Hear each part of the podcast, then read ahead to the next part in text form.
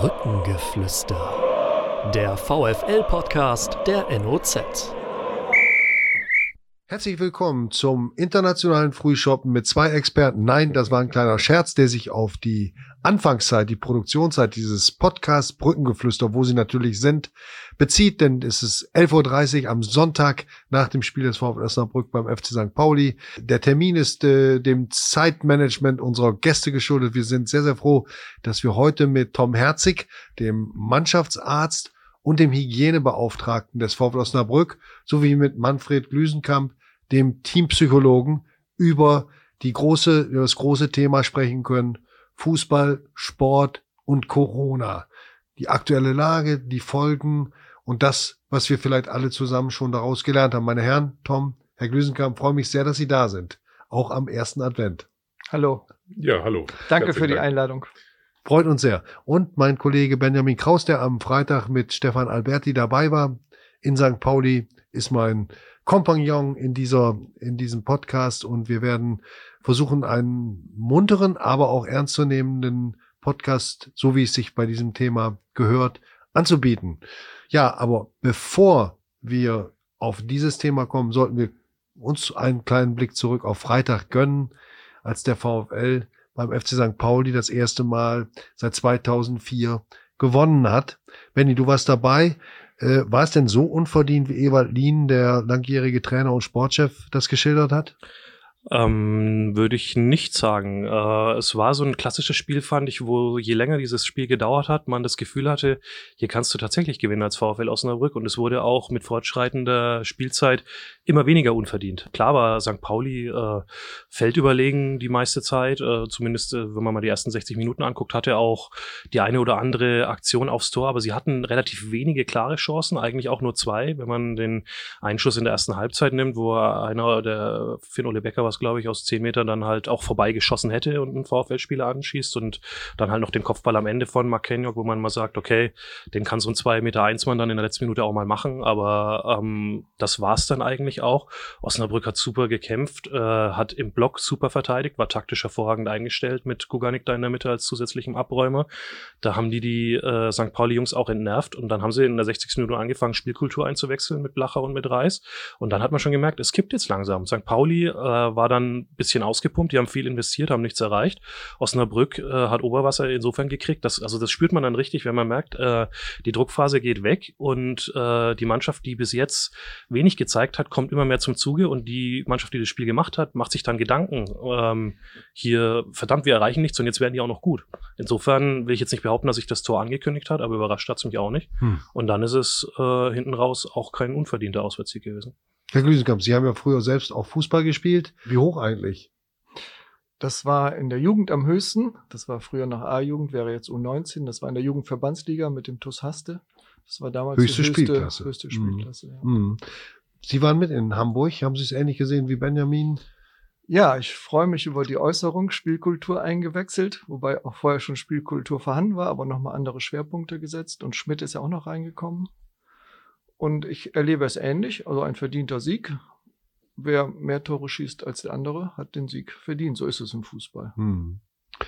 Tom, du hättest einen guten Grund gehabt, nach Hamburg zu fahren. Den erzählst du uns gleich, aber äh, an solchen Auswärtsspielen kannst du natürlich auch, du hast eine eigene Praxis in Mellebur, äh, schlechterdings immer dabei sein.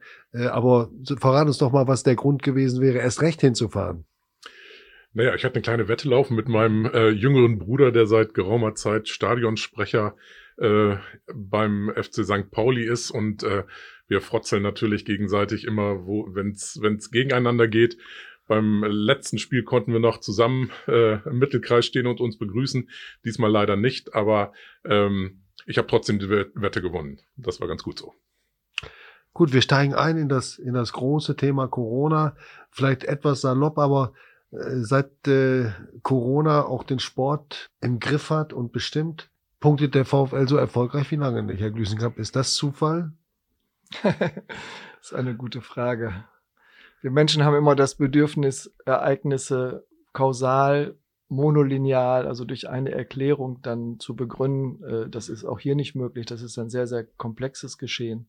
Wir freuen uns alle vier, glaube ich, hier sehr im Studio über das Abschneiden des VfL und über den gegenwärtigen Tabellenplatz und vor allen Dingen über die 16 erreichten Punkte. Und ich denke, da sollte man Spiel für Spiel schauen und analysieren, wie die ja. zustande gekommen sind. Und das ist mit Corona nicht erklärbar. War auch nicht ganz ernst gemeint, aber äh, schon die nächste Frage. Was, was ist für beide, Tom Herzig, Mannschaftsarzt, Hygienebeauftragter und Manfred Lüsenkamp, Teampsychologe, die wichtigste Erkenntnis, die sie bisher gewinnen konnten nach jetzt acht, neun Monaten Corona-Krise im Sport, im Fußball? Also das Wichtigste für mich ist nicht eine Erkenntnis, sondern ein Gefühl. Und das ist einfach Traurigkeit. Wenn ich nochmal auf St. Pauli zurückgehe, am Freitagabend, wenn man sich das vorstellt, das Stadion total leer, man hört nichts. Ich bin einmal um den äh, durchs Stadion gegangen. Ist einfach eine traurige Situation. Das ist so das für mich Dominante, dass einfach die Fans fehlen. Wenn man sich vorstellt, ich war auch schon im Stadion, wenn 30.000 da waren, das wäre einfach geil gewesen. Genauso am Montag vorher mit 1. FC Nürnberg. Was ich vorher Freitagabend gegen Nürnberg an der Bremer Brücke, das ist einfach, ich merke richtig, dass ich eine Gänsehaut bekomme, äh, weil es mich gefühlsmäßig so betroffen macht, dass das nicht möglich ist. Und ich glaube, so geht es ganz, ganz vielen Menschen.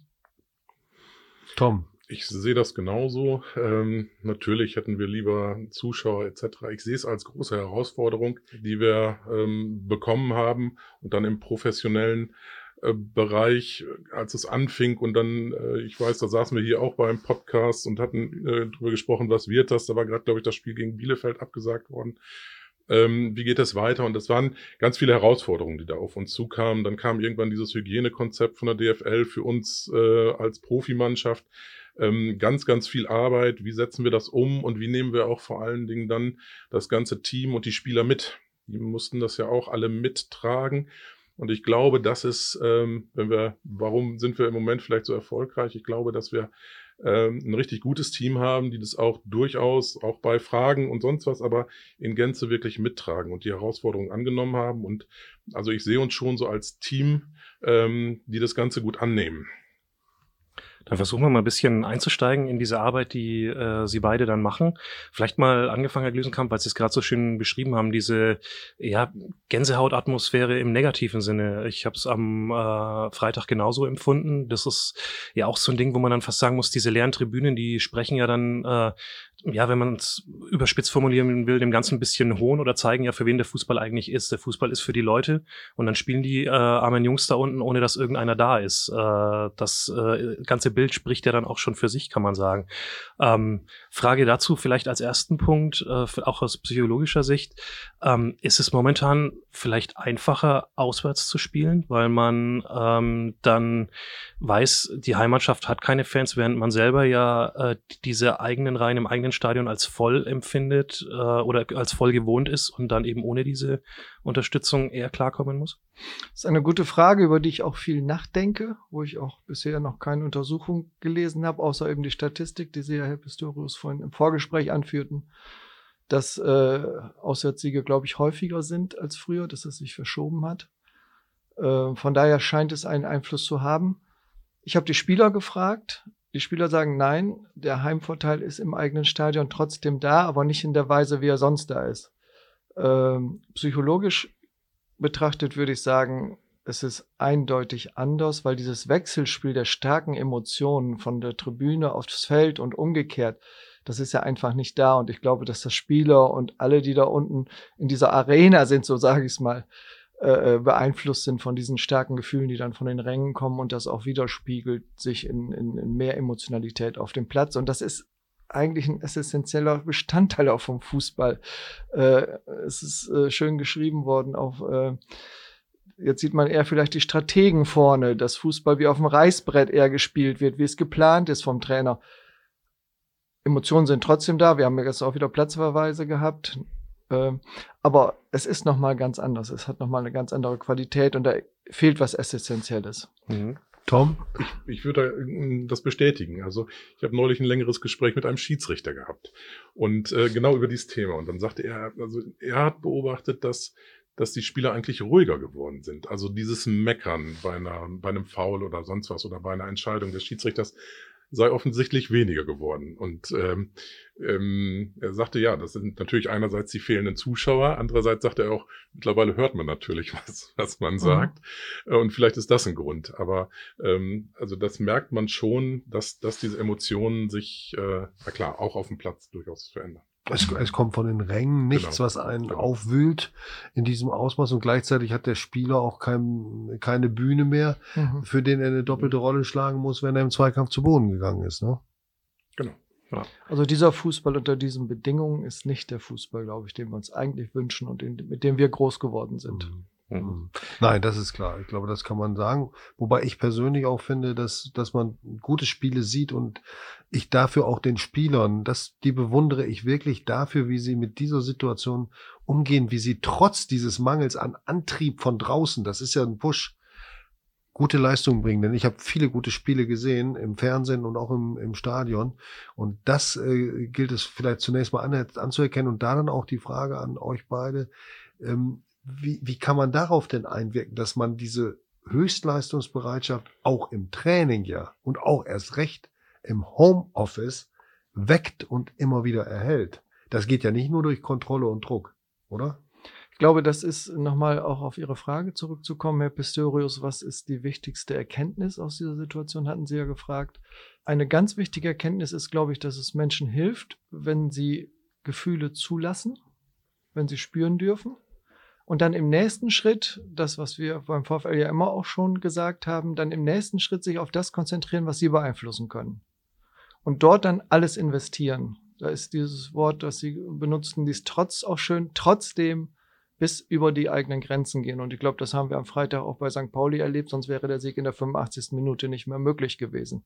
Weil jeder halt bereit war, bis an seine Grenzen und darüber hinaus zu gehen. Und dazu gehört eine hohe, psychologisch gesehen, eine hohe intrinsische Motivation. Also eine Motivation, die von, die von innen kommt, von innen die ich kommt. selbst habe, weil ich Leistung bringen will und die steckt in jedem Menschen von uns drin, ist ja meine Hypo Grundhypothese, nicht nur meine Grundhypothese, sagt man psychologisch. Sie wird leider oft zerstört durch externe Dinge oder beeinträchtigt vielleicht durch externe Dinge. Aber es gehört eine hohe intrinsische Motivation dazu, die aber gleichzeitig auch wieder in der Gruppe aufgefangen ist oder durch die Gruppe unterstützt ist. Und äh, da glaube ich, ist vielleicht in Zeiten der Krise das Miteinander in der Gruppe, sowohl im Leistungssport oder im Profifußball wie auch im Privaten, etwas ganz, ganz Wichtiges, was es zu erhalten gilt. Also sich nicht berühren dürfen und trotzdem Nähe zu haben. Mhm. Ich, ich würde das wirklich unterstreichen. Also ähm, wir haben das gesehen in, in dieser Quarantänephase, wo also ein Großteil der Mannschaft ähm, in einer häuslichen Quarantäne war und da die Eigenverantwortung der Spieler.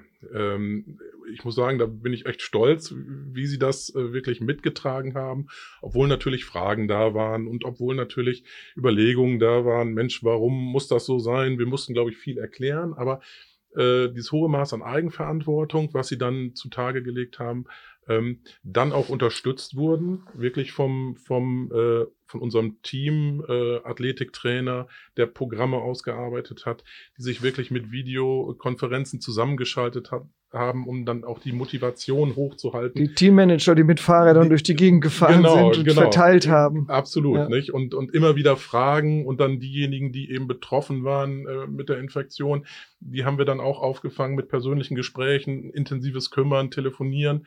Ähm, das war schon ein hohes Maß an Intensität und da ich glaube, das ist auch so ein Teil einer Antwort, warum wir da so gut rausgekommen sind. Ähm, das also, macht mich durchaus auch ein bisschen stolz auf dieses ganze Team. Ja, sagen. mit diesem Verhalten werden ja auch Gefühle transportiert, mhm. wie gegenüber dem Schirr, du bist mir wichtig, wir setzen uns ein, ich mache alles, damit wir den Erfolg haben. Und das spürt ein Spieler. Und das motiviert ein Spieler, auch wenn er es vielleicht gar nicht reflektiert, aber er fühlt mhm. es und das hat auch eine Auswirkung dann. Ne? In, inwiefern mussten Sie denn die Spieler dann vielleicht auch unterschiedlich behandeln? Herr Glüsenkamp, Sie haben vorhin das Wort mit dem Strategen, äh, das Bild äh, benutzt, das ich sehr äh, nachvollziehbar finde, dem es jetzt vielleicht gerade leichter fällt, aber es gibt ja auch die anderen, die sich wirklich gerade über diese Atmosphäre vielleicht definieren und dadurch dann einen zusätzlichen Push kriegen, weil sie es brauchen, denen das dann möglicherweise schwerer fällt, äh, gerade als anderen. Wie ist das dann in der Ansprache? Wie äh, können Sie das versuchen, ein bisschen zu beschreiben, dass es da ja bestimmt auch unterschiedliche Herangehensweisen gibt? Ja, das ist sehr, sehr unterschiedlich. Äh, man muss sich ja nur mal vom Alter schauen. Sie haben 18-jährige äh, junge Leute, fast noch Kinder, wenn ich es mal so sagen darf, unter uns. Äh, aber sie haben auch 30-jährige Familienväter, die ganz andere Sorgen und Probleme haben. Und andere Themen auch haben. Von daher ist äh, da eine ganz hohe Individualität erforderlich in der Ansprache. Also der eine muss wirklich mal Druck haben und der andere muss gehalten werden. Und auch das kann aber situativ auch wieder wechseln. Sie haben gerade gesagt Familienväter. Jetzt bin ich mal ganz raffiniert und nutze das zu einem kleinen Einschub. Das betrifft unser Podcast, unseren Podcast Brückengeflüster zu Weihnachten. Denn wir werden eine ganz besondere Ausgabe des Podcasts starten oder sind dabei, dieses Projekt zu realisieren. Denn die Podcast-Folge, die ähm, vermutlich am 23. Dezember ausgestrahlt wird, zum Download bereitgestellt wird, heißt Kinder fragen, der VfL antwortet. Denn äh, wir haben dank der Unterstützung durch den VfL und natürlich der betroffenen Spieler sind äh, Torwart Philipp Kühn, Verteidiger Timo Beermann, Kapitän Maurice Trapp, Torjäger Christian Santos und Trainer Marco Grote auf Anhieb dazu bereit gewesen, in unserem Brückengeflüster zu Weihnachten Kinderfragen zu beantworten. Und wir möchten die Eltern von Kindern, die jetzt zuhören, oder auch Kinder, die sich den Podcast gönnen, bitten, uns Fragen zu stellen, Sie können das unter dem Festnetztarif, zum Festnetztarif unter der Telefonnummer 0541 310 383 tun, dort Name, Alter und natürlich die Frage hinterlassen und die Info, an wen ihr diese Frage richten wollt. Und äh, genauso gut könnt ihr uns auch eine Mail schicken an sport.noz.de. Bitte in die Betreffzeile VfL Kinderpodcast schreiben, damit wir es auch finden. Und äh, wenn ihr uns, wenn ihr einverstanden seid und speziell eure Eltern, das ist nun mal so, dann schickt uns auch ein Foto mit und dann werden wir eure Fragen berücksichtigen. Also da bin ich schon sehr gespannt darauf. Es ist ein Projekt, das mein Kollege Johannes Kapitzer initiiert hat und äh, wir sind froh, dass wir das hingekriegt haben. Danke an den VfL und die Spieler, die mitmachen. Und jetzt gehen wir zurück zu unserem Thema Corona, aber das ist doch ein tolles Ding, Herr Glüsenkamp, oder? Das ist eine sehr schöne Idee und eine schöne Aktion. Ich bin gespannt auf die Fragen. Äh, Kinder stellen gute und auch für Erwachsene hilfreiche Fragen. Gut. Mhm. Wir sind wieder beim Thema, Benny. Ja, wir können den Kinderball gerne äh, gleich aufnehmen. Ähm, es gibt ja auch in der Mannschaft viele äh, Spieler, die Kinder haben. Äh, das, äh, deswegen wissen die das wahrscheinlich auch, dass sie da ganz äh, interessanten Input kriegen. Jetzt ist es natürlich aber auch für Familienväter, das kann ich auch aus eigener Erfahrung sagen, gar nicht so einfach, die maximal äh, gewünschte Distanz, sage ich jetzt mal, in äh, Corona-Zeiten zu wahren. Vielleicht auch an, äh, an beide die Frage, wie äh, geht ihr mit dem Thema eigentlich um, dass äh, ja, die Profis sich ja, wenn es geht, so weit wie möglich in einer Blase aufhalten sollen, einfach um das Risiko zu minimieren. Andererseits aber ja auch äh, im Alltag Menschen sind wie du und ich. Das stimmt, es ähm, scheint da so zum Teil eben auch einen Widerspruch zu geben, weil einerseits die DFL fordert eben nicht maximal ähm, die Kriterien einzuhalten. Ähm, wichtig ist natürlich auch, irgendwann ist der Spieler auch privat. Das muss man auch sagen. Und wir können da auch nur ähm, dringend appellieren, aber wie dann sein privates Umfeld eben aussieht, ähm, da gibt es Empfehlungen. Äh, wie er es dann umbaut ähm, und, und anstellt, das ist natürlich seine Sache. Auf der anderen Seite finde ich es äh, total wichtig, dass wir eben auch gerade dieses Hygienekonzept äh, der DFL haben. Und man muss sagen, auch nach der ersten Quarantäne, die wir hatten, haben wir es freiwillig nochmal, nochmal wirklich verschärft und alle ziehen auch ganz gut mit. Ist nicht so, dass wir am Anfang irgendwie einen Fehler gemacht hätten, sondern das war schon korrekt, wie es gelaufen ist. Aber wir haben es nochmal verschärft, um wirklich diese strengen Vorgaben der DFL auch äh, einzuhalten. Und ich glaube, das ist eine große Herausforderung für jeden Einzelnen, dann eben auch mit seiner Familie, für seine privaten Kontakte und dann eben auch in dem Spielbetrieb und in dem Trainingsbetrieb. Und äh, da muss ich auch sagen, das greift eigentlich sehr gut äh, dieses Konzept und muss eben mit einer hohen Disziplin auch durchgezogen werden. Und disziplinarische Probleme sehe ich im Moment nicht. Aber Herr Güse, haben es vorhin gesagt, intrinsische Motivation, also dass man von innen heraus etwas macht. Das Gegenteil ist ja extrinsische Motivation, entweder Belohnung durch Geld zum Beispiel oder eben auch durch Androhung von Strafen, durch Druck. Ähm, aber gerade in diesem, bei diesem Feld ist es doch ganz wichtig, nicht nur auf die Regeln zu verweisen, sondern auch die Überzeugung dafür zu wecken, dass der Spieler selbst oder überhaupt der Mensch aus eigenem Antrieb weiß, was er zu tun hat. Das gilt doch nicht, gilt doch weit über den Fußball hinaus, oder schätze ich das falsch ein? Da würde ich Ihnen recht geben. Da haben wir die Polaritäten Regelung und Eigenverantwortung. Und wir sind, glaube ich, in einer so extremen Situation, dass ohne Eigenverantwortung sich das, was notwendig ist, nicht regeln lässt. Mhm. Und das bezieht sich sowohl auf den Fußball wie auch insgesamt auf das gesellschaftliche Leben. Von daher ist aus psychologischer Sicht äh, Information ganz wichtig. Das wird oft übersehen, weil man denkt, die Menschen wissen das schon. Aber gute, sachgerechte, hilfreiche Information fehlt oft. Das sind ja nicht die Zahlen der Verstorbenen oder die Zahlen der Infizierten oder der Neuinfizierten oder der insgesamt Infizierten. Auch wichtige Informationen, aber Informationen, die hilfreich sind, stelle ich mir auch noch in qualitativ anderer Weise vor. Das würde vielleicht die Eigenverantwortung der Menschen noch mehr unterstützen und fördern und würde vielleicht auch weniger Regelung notwendig machen. Wobei auch Regelung notwendig ist, aber Regelung auch vor allen Dingen im Sinne von Orientierung. Weil das ist sehr viel Unsicherheit da und sehr viel Angst. Stichwort Orientierung. Kannst du Tom nochmal als Beispiel sagen, was denn diese Empfehlungen sind, die du vorhin äh, angesprochen hast? Naja, zum einen sind es natürlich die allgemeinen, äh, die auch äh, jeder, allgemeinen Regeln, die eigentlich auch jeder kennt, äh, Abstandsregeln etc. Und wir haben natürlich dann ähm, bei, ähm, sagen wir mal, im privaten Bereich äh, die Forderung, die, den Kreis so gering wie möglich zu halten, mit Kontakten, die Kontakte wirklich zu reduzieren.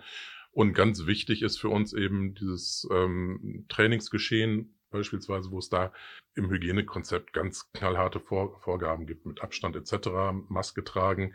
Das geht von, von der Kabine bis über, über das, das Spiel selber. Diese ganzen Hygienemaßnahmen werden wirklich knallhart dann auch durchgezogen. Und wir wissen letztendlich auch, dass wir unter Beobachtung stehen und letztendlich ist man ein Stück weit Vorbild auch.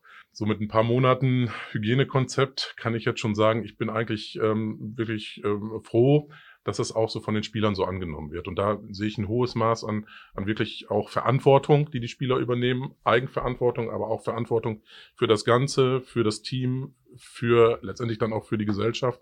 Das finde ich eigentlich gut. Beispiel Besprechung. Alle Viertelstunde werden sie unterbrochen. Es wird quer gelüftet. Es gehen alle raus. Genau. Das ist sehr ungewohnt, aber irgendwie ist man es jetzt schon gewohnt, dass ja. man es so macht. Ja. Mhm. Aber wenn es wenn es nicht vorgelebt würde von denen, die, äh, die die Entscheidungen treffen und hinter den Entscheidungen stehen, dann wird es nicht wird's nicht gemacht. Das ist auf jeden Fall so. Da haben wir beim VfL, glaube ich, auch sehr viel Glück mit der sportlichen Leitung und äh, sowohl im Trainerteam wie auch natürlich insbesondere der Sportdirektor, der Benjamin Schmedes, auch der Julius Ohnesorg die diese Dinge da sehr konsequent und sehr klar vertreten und selbst mhm. auch einfach umsetzen. Oft mhm. auch ohne viel Worte, aber trotzdem in einem klaren Handeln und Verhalten. Das muss ich, muss ich also auch sagen. Wir haben eigentlich, ähm, sind die Regeln klar. Mhm. Äh, und es gibt eine klare, klare Struktur und die wird, wird äh, durchgezogen und auch, auch angesagt. Und das empfinde ich auch als, als wichtig, dass es nicht so ein Rumgeeiere gibt oder, ne, sondern klare Strukturen. Psychologe, also auf sportpsychologischer Ebene macht es manche Dinge natürlich auch schwerer, wo man vielleicht mit Berührung arbeiten wollte mhm. oder mit Körper, was alles im Moment nicht geht, was auch schwer mir fällt, dann nicht Aber selbst. Selbst ein, selbst ein persönliches Vier-Augen-Gespräch, wie es ja bei Ihnen an der Tagesordnung ist, ist ja auch schon noch mal ein bisschen eingeschränkt, oder? Ja gut, im Abstand mit Maske ist ja. es kein Problem. Ja, ja. Also das, das ist schon möglich. Also es ist schwieriger, die ganze Gruppe, mit der mhm. ganzen Gruppe zu arbeiten. Das mhm. ist, eine, ist kaum möglich, muss man mhm. sagen. Mhm. Ja, aber es ist eine Umstellung, ne? wenn man so ähm, abseits der Worte einfach früher Gesten oder Berührungen ja. eben genutzt hat, halt, um noch was zu vermitteln, ja. um auch ja. so ein Gefühl zu transportieren. Das wird ja schon schwieriger. Das stellen wir ja alle auch äh, in unserer täglichen Arbeit oder eben auch im Freundeskreis fest, wenn man einfach ja, die Leute nicht mehr so oft sehen darf und dann auch sowas nicht vermitteln darf, einfach weil halt es gerade nicht irgendwie äh, geboten ist, sich um den Hals zu fallen. Das und auch äh, die Masken verunmöglichen sehr viel an Wahrnehmung von Mimik ja. Viele Gefühle drücken sich ja am Gesicht aus, in der mhm. Mimik. Das erlebe ich auch im therapeutischen Alltag, dass ich oft nicht genau weiß, ist da jetzt Traurigkeit, mhm. ist da Unsicherheit? Also diese Gefühle zu differenzieren, das ist sehr schwer. Also ja. Müssen wir lernen, mehr zu sprechen und zu fragen. Mhm. Was aber auch wieder eine positive Seite hat, dass der andere dazu angeleitet wird, sich selbst zu befragen, ja, wie fühle ich denn im Moment eigentlich? Mhm. Also ich glaube, viele Dinge, nochmal Ihre Anfangsfrage, Pistorius beschäftigt mich noch, was ist die wichtigste Erkenntnis? Ich glaube, die wichtigste Erkenntnis ist, oder eine ganz wichtige Erkenntnis ist, in welcher Weise wir Menschen doch fähig sind, uns anzupassen und Situationen zu bewältigen. Mhm. Also ich bin erstaunt, ich habe jetzt im Vorfeld auch dieses Podcast ein bisschen rumgeschaut im Internet, ich bin erstaunt, wie viel äh, Initiativen es gibt, wie viel, was Sportvereine machen, was äh, es gibt ganz viel kreative ja. Ideen und das ist eigentlich die, für mich die wichtigste Erkenntnis, dass Menschen in ganz hohem Maße bereit und fähig sind, Situationen anzunehmen, sich anzupassen und da auch kreativ etwas mitzumachen. Das, das, das wird toll. leider viel zu wenig betont. Das, das wird leider auch nicht berichtet.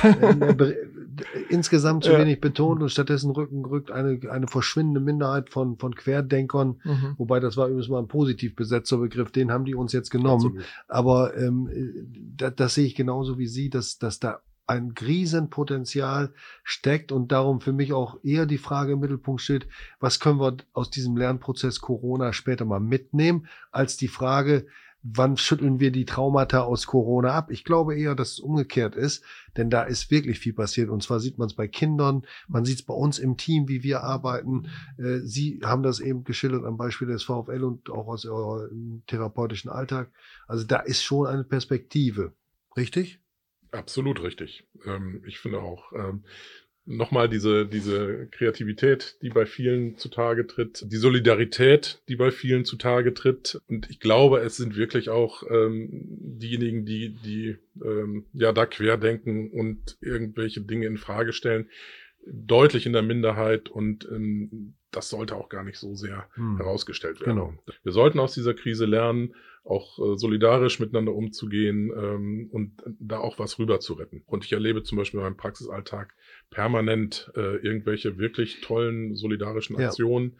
Und ähm, das kommt mir auch fast viel zu kurz Ja. in der, in der Ja. Wahrnehmung der Öffentlichkeit. Und ähm, ich kann es nur bestätigen, da wo noch viele Kontakte sind, wie zum Beispiel in so einer Arztpraxis, da sehen wir das, ja, Mhm. dass ganz viele sich solidarisch diszipliniert und sowas Ja. verhalten, obwohl sie Fragen haben, obwohl Ja. sie sagen, ich kann nicht mit allem damit einverstanden sein oder bin es nicht, aber für das Ganze bin ich trotzdem dabei. Und Hm. ja, Eigentlich ist es ein großes Glück, denke ich manchmal, dass dieses Virus uns jetzt ereilt und nicht schon vor 25 Jahren, als wir die digitalen Möglichkeiten Genau. noch gar nicht hatten. Krisen führen dazu, dass Menschen zusammenrücken. Körperlich geht es im Moment nicht, aber geistig glaube ich Emotional. schon. Emotional Mhm. schon, durch Sprache und durch Austausch. Und viele Menschen nutzen das ja auch, Hm. beruflich und privat. Gehen wir nochmal auf Ihren Arbeitsplatz zurück, Ihre Tätigkeit beim VfL. Da wüsste ich gerne, ob es spezielle äh, Corona-Anforderungen aus der Mannschaft, spezielle Corona-Fragestellungen, Probleme gegeben hat. Bei Ihnen, Herr Glüsingham beispielsweise, und wir haben uns ja darauf verständigt, hier keine Namen zu nennen, wenn Sie mit Beispielen kommen, aber sind Spieler zu Ihnen oder auch Angehörige des Teams gekommen und haben spezielle Fragen über den Umgang mit Corona gestellt? Also in der Mannschaft ist Corona genauso Thema wie in der Gesellschaft auch. In unterschiedlicher Weise sind verschiedene Menschen. Erstmal in so einer Krise, wenn sie aufbricht, sind erstmal ganz konkrete Fragen nach Verhaltensweisen. Was darf ich, was darf ich nicht, was ist angeraten, was ist nicht angeraten. Diese tiefere Ebene, was macht das eigentlich mit meiner Seele und mit meinen Gefühlen, das kommt nach meiner Erfahrung eigentlich erst im Nachgang wenn ein bisschen Luft zum Atmen ist. Wenn man droht unterzugehen, muss man erstmal sehen, Schön. dass man oben bleibt und dann kann man gucken, was macht diese Angst mit mir. Insofern äh, ist für mich wichtig, dass ich einfach das Angebot immer offen halte, dass ich da bin, das wissen die Spieler auch und äh, viele Gespräche ergeben sich eher dann situativ, dass äh, ein Spieler sagt, ja, ich halte aber gar nichts von. Also genau wie es in der Gesellschaft auch vertreten ist. Es gibt Spieler, die finden alles überzogen, andere Spieler, die haben Angst um ihre Familie.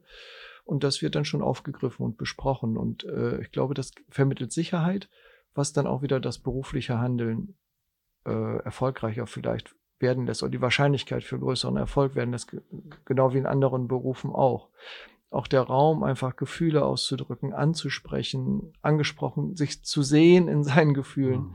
sind, glaube ich, ganz äh, wichtige Grundlagen, um beruflich handlungsfähig zu bleiben, auf so einem hohen Leistungsniveau. Haben Sie mal mit der ganzen Mannschaft in, in einem solchen Gruppengespräch nur über dieses Thema geredet? Nee, das würde ich auch nicht machen, weil das wäre, glaube ich, zu vorgegeben. Hm. Und es gibt sehr verschiedene Positionen, glaube ich, auch in so einer großen Gruppe. Aber mit der ganzen Mannschaft gearbeitet schon, wo es ein Thema ist. Hm. Aber psychologisch ist es vielleicht nicht sinnvoll, es als das Thema zu deklarieren. Aber es war sicher häufig Thema vor der ganzen Mannschaft, was ich vorhin gesagt habe, diese ganz konkreten Verhaltensweisen. Was dürfen wir, was müssen wir tun, was müssen wir nicht tun?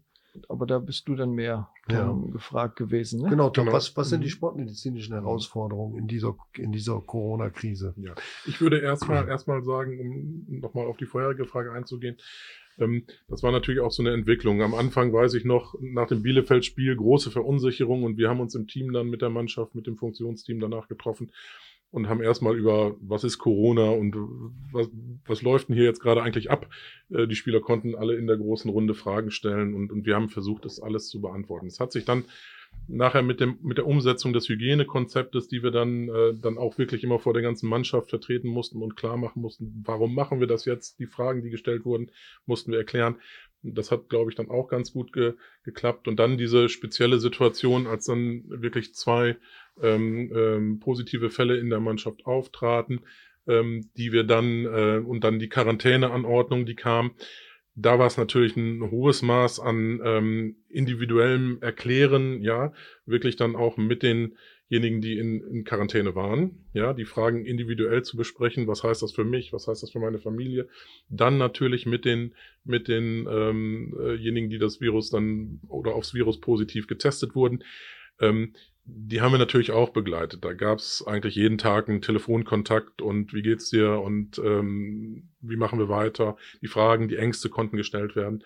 Ähm, das lief, glaube ich, so ähm, auch ganz, ganz gut ab.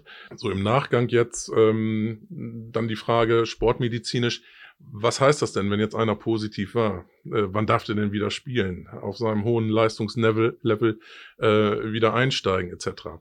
Da, das waren ja auch alles Fragen, die noch nicht geklärt waren. Nicht? Es gab dann irgendwann im Mai so ein Positionspapier von, von führenden Sportmedizinern äh, von der Deutschen Gesellschaft für Sportmedizin und Prävention und dem Deutschen Olympischen Sportkomitee, die sich dann dazu geäußert haben, wann darf denn ein positiver Spieler wieder in seinen Wettkampf einsteigen? Und äh, letztendlich kann man es auch runterbrechen auf den Breitensport. Ja, wann, wann ist denn wieder ein Einstieg möglich? Und weil dieses Virus uns so viele Fragen aufgegeben hat, weil am Anfang noch nicht klar war, was macht das denn alles? Äh, da gab es ja auch eine Lernkurve, auch eine Lernkurve in der Medizin. Ja, wie ist, sind Patienten zu behandeln? Was, äh, ähm, was gibt's Neues da jetzt? Was sind Erkenntnisse? Da gab es eine Lernkurve und, äh, und da musste dann irgendwann mal definiert werden, Handlungsanweisungen, äh, was heißt das denn? Wann steigen die Leute denn wieder ein? Und ähm, das war für uns dann auch eine Herausforderung, dann mit den äh, entsprechenden Personen dann auch wieder ihr eigenes Konzept zu entwickeln, wieder einzusteigen. Inwiefern hat denn auch die psychologische Betreuung oder wie lief die ab von den Jungs, die tatsächlich dann ähm, positiv getestet worden sind? Weil ähm, ich sage mal so, es kann ja jedem passieren, dass man dieses Virus bekommt. Ähm, und dennoch machen die sich ja bestimmt dann Gedanken, wenn sie äh, dann vielleicht sogar auch noch äh, Gefahr laufen, selber Überträger zu sein und sowas in dann so in so eine Gruppe reinzutragen. Vorwürfe machen sie vielleicht sogar. Ne? Genau, das ist halt sehr unterschiedlich und da ist wichtig, durch Information und durch Begleitung dann sowas auch zu entschärfen und in eine konstruktive Richtung zu lenken. Und jeder hat die Möglichkeit eigentlich sowieso ständig mich da äh, anzusprechen. Das geht auch über Telekommunikation, das muss ja nicht unbedingt in jedem Fall immer persönlich sein. Mhm. Aber da bin ich im guten Kontakt mit der Mannschaft und mit den Spielern. Ich profitiere sehr davon, dass ich schon so lange dabei bin und äh, Spieler ja auch schon zum Teil mich sehr lange kennen. Wenn ich äh, an Koka Engel denke, der war 2010 schon da, glaube ich, als ich gekommen bin. Oder äh, an, äh, wenn ich an Eule denke, ja, da ist sind viele Spieler, wo ein guter innerer Kontakt ist, wo Vertrauen ist und wo, wo ich spüre, die vertrauen mir aber ich vertraue Ihnen auch, dass Sie sich melden, wenn Sie Unterstützung brauchen. Von daher ja. ist es sehr unkompliziert.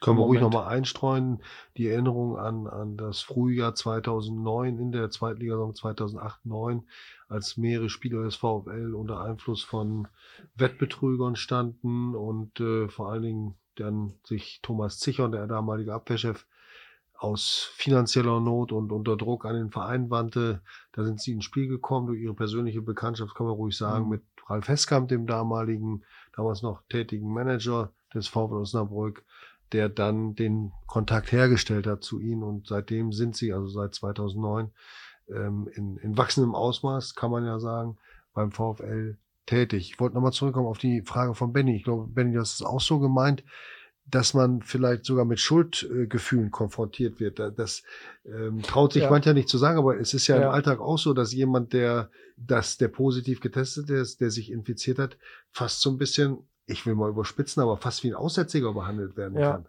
Ja, das ist wirklich eine große Gefahr und manche Verlautbarungen finde ich nicht direkt ausgesprochen, aber implizit klingt immer so etwas mit, als sei jemand schuld, der sich infiziert. Da ist nochmal ganz, ganz wichtig zu sagen jeder von uns, ich kann morgen krank sein, Tom Herzig kann morgen krank sein, einer von Ihnen beiden kann morgen infiziert sein. äh, das hat mit Schuld nichts zu tun, das ist eine Erkrankung, die man bekommen kann. Man kann sich schützen, mehr oder weniger, aber man kann es nicht vermeiden, dass man daran erkrankt. Das ist einfach auch, hört sich doof an, aber ist auch ein bisschen eine Glückssache oder eine Mhm. Situation im Pech. Und es ist wichtig, mit den Betroffenen darüber zu sprechen. Und äh, es gibt noch eine andere Facette des Schuldgefühls, was ich häufiger höre, dass Patienten sagen oder auch Spieler oder Bekannte sagen, ich möchte nicht meiner Mutter oder meinem Vater oder meiner Großmutter oder meinem Großvater den, unwissentlich den Virus bringen und der stirbt nachher daran sozusagen. Das ist ja die schlimmste Vorstellung, als Mhm. hört sich ganz schlimm an, aber als Todesengel sozusagen zu fungieren.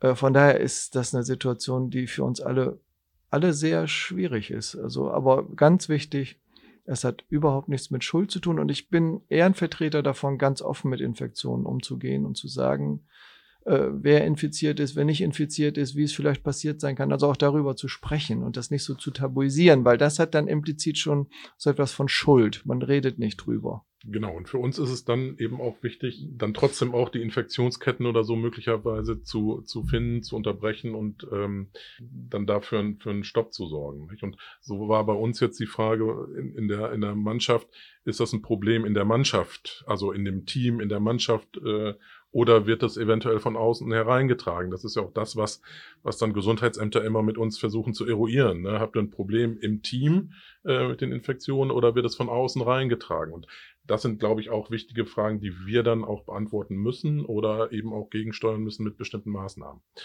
Da muss man allerdings sagen, da halten unsere Maßnahmen im Moment ganz gut stand. Also bis dahin, dass ich von einem Spieler hörte, der von einem anderen Trainer eines anderen Vereins gehört hatte, der dann wohl in einer Mannschaftsansprache geäußert haben soll, verhaltet ihr euch nicht so wie der Vorfeld Osnabrück, die sich dann sowas da ins Haus holen. Also Mhm. das finde ich schon. Aber äh, ich spreche es an, weil ich glaube, so ein äh, solche Ideen sind in Köpfen von Menschen Mhm. oder solche Vorstellungen. Hm, Das ist das, ne? Dann gucken Leute von außen drauf, sehen nur, da sind Fälle und sofort wird die Schuld verteilt sozusagen. Ja, also das ja. ist Und auch personifiziert. hm, Äh, Ja. Ich glaube, wir oft ist es hilfreicher, wenn wir es nicht so personifizieren, sondern strukturell schauen, Genau. hm. äh, was können wir machen. Was vorhin schon angeklungen ist, äh, ist so die immer noch so ein bisschen offene Frage der Langzeitfolgen dieser Erkrankung. Äh, Tom, wie äh, werden denn die Spieler, die auch beim VfL jetzt positiv getestet worden sind, zwischenzeitlich, werden die irgendwie noch speziell begleitet? Oder ist es so, dass, weil die Krankheit bei denen ja überhaupt nicht stark ausgebrochen ist, dass das gar nicht notwendig ist? Also grundsätzlich gilt ja, dass man erstmal ähm, unterscheiden muss, ähm, wenn jemand infiziert ist, allgemein, ist er asymptomatisch oder hat er Symptome? Und wenn er Symptome hat, wie stark sind die Symptome? Die gehen ja von grippalen Symptomen bis hin, bis hin zu einer Pneumonie, einer Lungenentzündung oder möglicherweise sogar im schlimmsten Fall mit einer Schädigung des, des äh, Myokards, also der, des Herzens. Ähm, Gibt es ja verschiedene ähm, Ausprägungen dieses, dieses Virus. Und so richtig sind die Langzeitfolgen ähm, eigentlich auch noch nicht klar. Das muss man sagen. Aber wir wissen, dass es eben auch Langzeitfolgen geben kann und eben auch Langzeitfolgen bei ähm, Patienten oder, oder Infizierten, die gar nicht so sehr symptomatisch waren. Ähm, da ist ein großes Fragezeichen noch. Wir wissen, dass es das gibt. Ja, das hängt eben mit den äh, Dingen zusammen, die das Virus auslöst, dass es das Endothel schädigen kann, die Gefäße schädigen kann, nicht nur die Lunge schädigt, auch das Herz, den Muskel, das Nervensystem schädigen kann. Ähm, das ist auch noch ein großes Fragezeichen, wie diese Langzeitfolgen aussehen können. Es gibt ja diese Empfehlung, was ich eben schon sagte, der, der Sportmediziner, dass man sagt, wenn jemand infiziert ist, ähm, muss er auf jeden Fall, bevor er wieder in seinen Sport einsteigt, mindestens, ähm, wenn er asymptom ist, mindestens 14 Tage erstmal Pause machen, darf noch nicht groß Sport treiben, sich belasten und je nach Ausprägung, je nach Symptomatik, ob Pneumonie äh, etc., steigert sich das dann. Nicht? Vier Wochen, äh, wenn das Herz betroffen ist, eine Myokarditis, die müssen mindestens drei Monate pausieren. Und die Empfehlung eben, wer dann wirklich in Sport einsteigt, und das ist dann nicht nur für die Leistungssportler und Hochleistungssportler ähm, äh, zwingend notwendig, sondern vielleicht auch sogar für den Breitensportler, der auch ähm, relativ häufig Sport treibt. Wenn er, wenn er symptomatisch war, aber auch wenn er asymptomatisch war und will wieder seinen Sport treiben, dann sollte er sich ärztlich untersuchen lassen. Ja, das heißt, Ganz konkret bei uns, die kriegten natürlich nochmal ähm, ein Belastungs-EKG, ein Herzecho, die Kardiologen haben nochmal drauf geguckt, äh, inwieweit es eine Schädigung äh, bei den Positiven gegeben haben könnte. Äh, und dann gibt's die Einschätzung, äh, wann steigst du wieder ein. Das ist übrigens auch kein Thema von Corona nur. Ja, also ich ähm, sage das eigentlich schon seit Jahren und da, da streiten wir uns dann manchmal schon mit den Spielern. Jeder grippale Infekt, mhm. Bevor man wieder in den Hochleistungssport einsteigt, bedarf eigentlich einer 14-tägigen Pause. Das erklären Sie mal dem Spieler. Mhm. Der sagt, wieso? Ich bin fit. Ich huste nicht mehr und dann geht's los. Ja. Äh, natürlich ist das ein Risiko, dann irgendwann so eine, so eine Herzmuskelentzündung zu kriegen. Und die wiederum ist eine der größten Todesursachen mhm. für Sportler unter 35. Man erinnert mal plötzlichen, an Robert so, Jübner, ne? Genau, exakt. Ja, und ähm, das ist dann für uns Sportmediziner eigentlich immer klar, ähm, das dann umzusetzen und den Spielern zu erklären und auch so, dass sie dann auch mitziehen, ist nicht immer ganz einfach andere Frage noch, was mir, weil jetzt ich gerade so zugehört habe, was, was mir jetzt gerade so eingefallen ist, äh, jetzt war es ja beim VfL so, also allein das ist ja schon kompliziert. Und jetzt war es beim VfL so, ähm, dass ja ähm, durch diese Corona-Zeit eine lange Pause entstanden ist, also eine VfL-Corona-Pause entstanden ist. Und dann gab es drei Spiele in äh, sechs, sieben Tagen. Das ist ja rein äh, belastungstechnisch oder auch aus medizinischer Sicht äh, schon eine außergewöhnliche Situation, also eine außergewöhnliche Belastungssituation. Jetzt sind Sie nicht hauptverantwortlich für die Trainingssteuerung, aber Sie können ja doch aus medizinischer Sicht dazu sagen, dass es da bestimmt auch gewisse Dinge gab, an die man, äh, auf, auf die man achten musste, oder? Absolut. Es ist natürlich so, dass äh, das ist wirklich nicht mein Spezialthema, die Trainingssteuerung. Da bin ich auch froh, dass wir wirklich auch wirklich richtig gute Athletiktrainer haben, äh, die sich wirklich reinknien, ähm, ob das unser jetziger Athletiktrainer ist, äh, Herr Lenkhardt, oder auch äh, der Vorgänger, das war schon äh, eine richtig gute Arbeit, die die gemacht haben. Das haben wir auch gesehen in der letzten Saison. Wir sind eigentlich wirklich fit aus dieser Pause damals herausgekommen. Ja, äh, das muss man ja schon sagen. Und irgendwie hat es ja uns dann den Klassenerhalt ermöglicht. Das äh, denke ich ist un unbestritten. Wir sehen es im Moment ein bisschen mit Sorge, die hohe Belastung, die hohe Zahl der der äh, Spiele. Ja, die fehlende Winterpause, die auf uns zukommt, ähm, weil da einfach auch Verletzungsrisiko ähm, extrem hoch sein wird. Muskuläre Verletzungen äh, werden sicherlich zunehmen. Das, das muss man schon so sagen. Und da ist eben über die Trainingssteuerung darauf zu achten, dass manchmal weniger auch mehr ist. Das muss man schon sagen. Und da bin ich wirklich froh, dass wir solche Athletiktrainer haben, die ähm, wirklich auch Daten erheben, zum Beispiel, extrem viele Daten. Wir haben so ein GPS-System, wo die Spieler sozusagen gescannt werden und ganz viele, ganz viele Faktoren sozusagen gemessen werden, ähm, die dann äh, dazu verwendet werden, äh, wie hoch kann ich den Spieler belasten? Ist er schon wieder voll da? Auch nach Verletzungen zum Beispiel, ja. Und dann sind es nicht nur Faktoren, die ähm, die die Muskulatur oder das Herz-Kreislauf-System angehen, sondern dann sind es auch Faktoren, äh, so weiche Wellness-Faktoren. Ne? Was ist mit Schlaf, was ist mit Ernährung und solche Dinge. Das ist ja auch heutzutage, ähm, spielt das alles eine Rolle. Ja, und da brauchen sie wirklich schon den, den Athletiktrainer, der wirklich 24 Stunden rund um die Uhr ansprechbar ist und äh, sich dann mit uns Medizinern äh, auch kurz schließt. Und auch, mm, und auch die Physiotherapeuten. Absolut. Insgesamt äh, das ja. Team äh, steht in einem, also aus meiner psychologischen Sicht, aus einer, in einer wahnsinnig konstruktiven, regelmäßigen Austausch über die Spieler und über die Befindlichkeiten auf allen Ebenen. Das ist ungewohnt intensiv und qualitativ hochwertig, finde ich.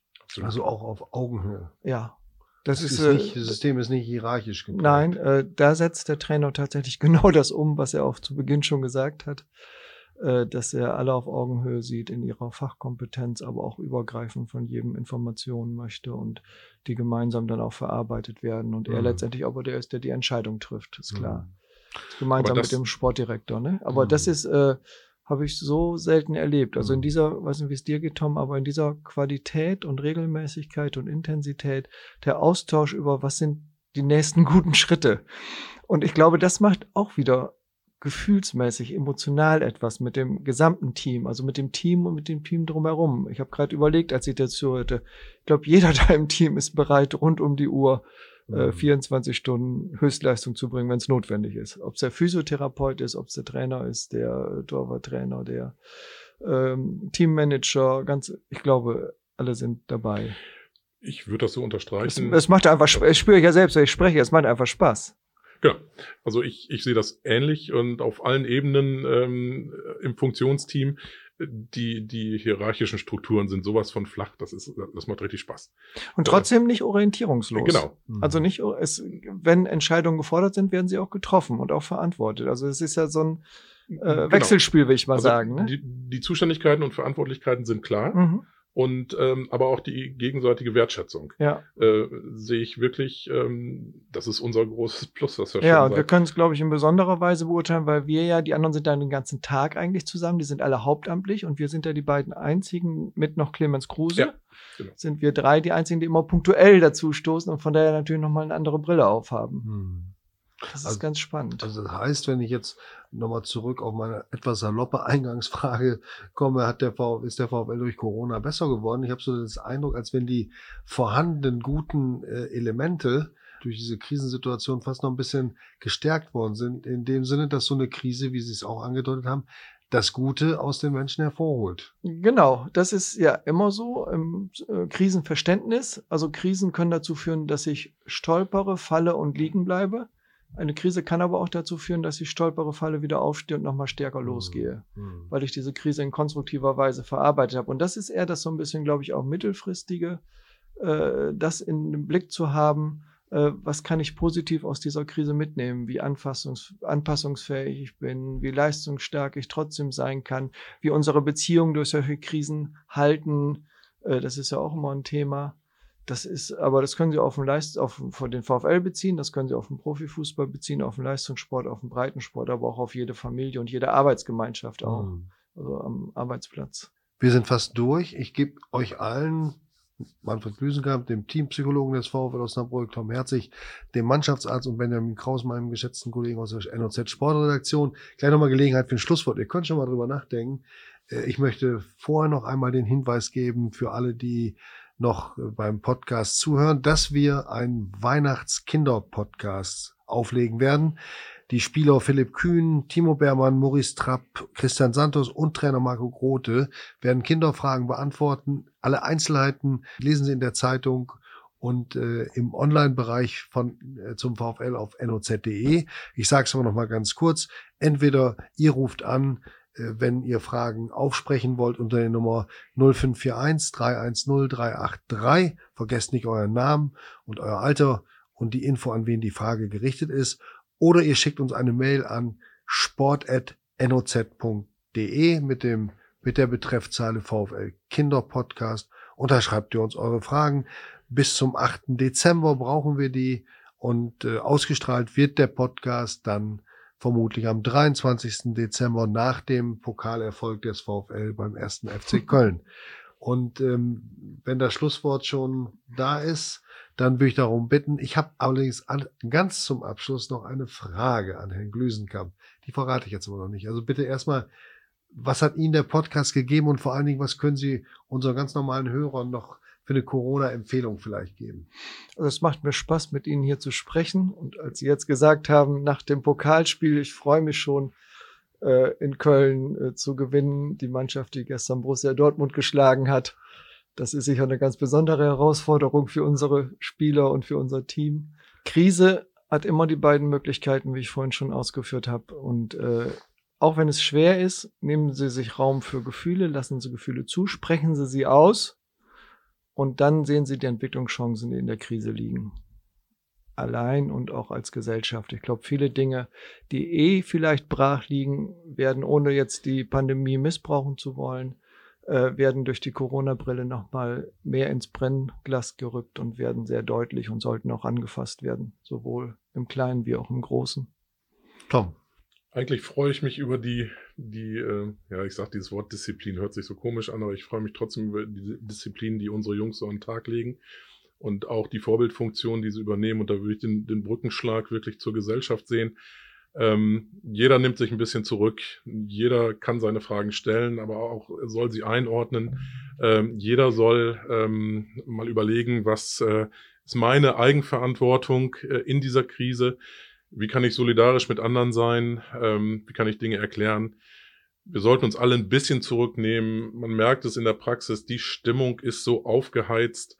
äh, immer mal ein bisschen auf die Bremse treten und mal den anderen versuchen zu verstehen, der einem da gegenüber sitzt, der kann für viele Dinge nichts.